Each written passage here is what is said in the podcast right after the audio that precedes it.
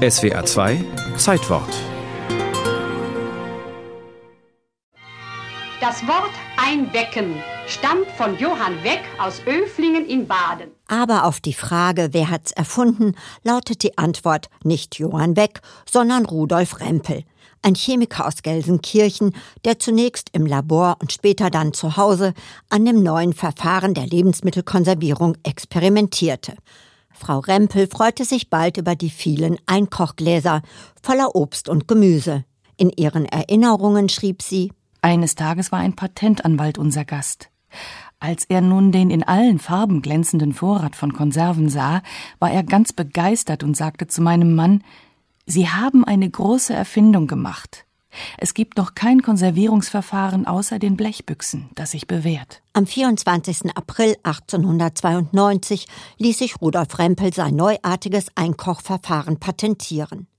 Einer seiner ersten Kunden war Johann Weck, ein engagierter Vertreter der damaligen Antialkoholikerbewegung.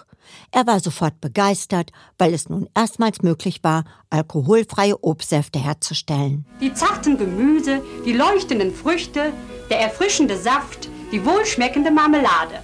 So sammelt die Hausfrau zum Wohle ihrer Familie und zum Nutzen des ganzen Volkes unschätzbare Werte in den blanken, schimmernden Weggläsern mit der Erdbeermarke.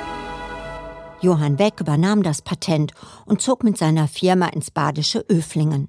Sein Geschäftspartner Georg van Eyck sorgte dafür, dass das Einkochen überall bekannt wurde.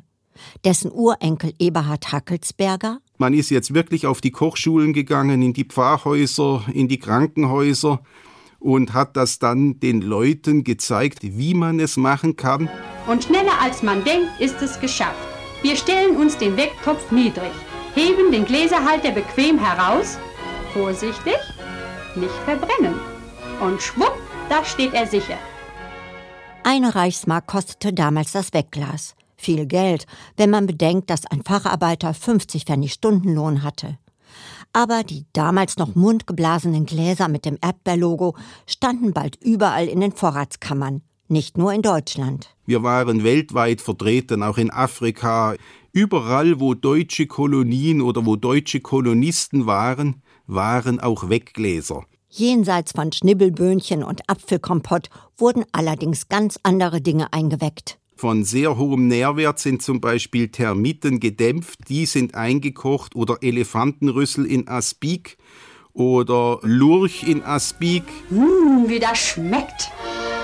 Das ist in des Wortes wahrster Bedeutung Glück im Glas. Wir haben in unserem Archiv eine Kuriosität. Es gab mal eine Löwenjagd in Leipzig. Das ist 1911, glaube ich, war das sind Löwen aus Leipzig aus dem Zoo ausgebrochen und die wurden dann getötet. Aber zur Beschaffung der neuen Löwen haben vermögende Damen das Fleisch aufgekauft und eingekocht. Das ist noch in unserem Archiv zu besichtigen als Relikt der Löwenjagd von Leipzig. Die Blütezeit des Einkochens war vom Beginn des Ersten Weltkriegs bis in die 1960er Jahre. Dann hat das Einfrieren das Einkochen weitgehend abgelöst. Seit einigen Jahren ist jedoch wieder ein klarer Umschwung erkennbar. Denn selber machen ist in Zeiten der bewussten und nachhaltigen Ernährung sehr im Trend. Es muss schön sein, es muss praktisch sein und ich kann hochwertige Küche mit einfachen Mitteln verbinden. In den blanken, schimmernden Weggläsern mit der Erdbeermarke.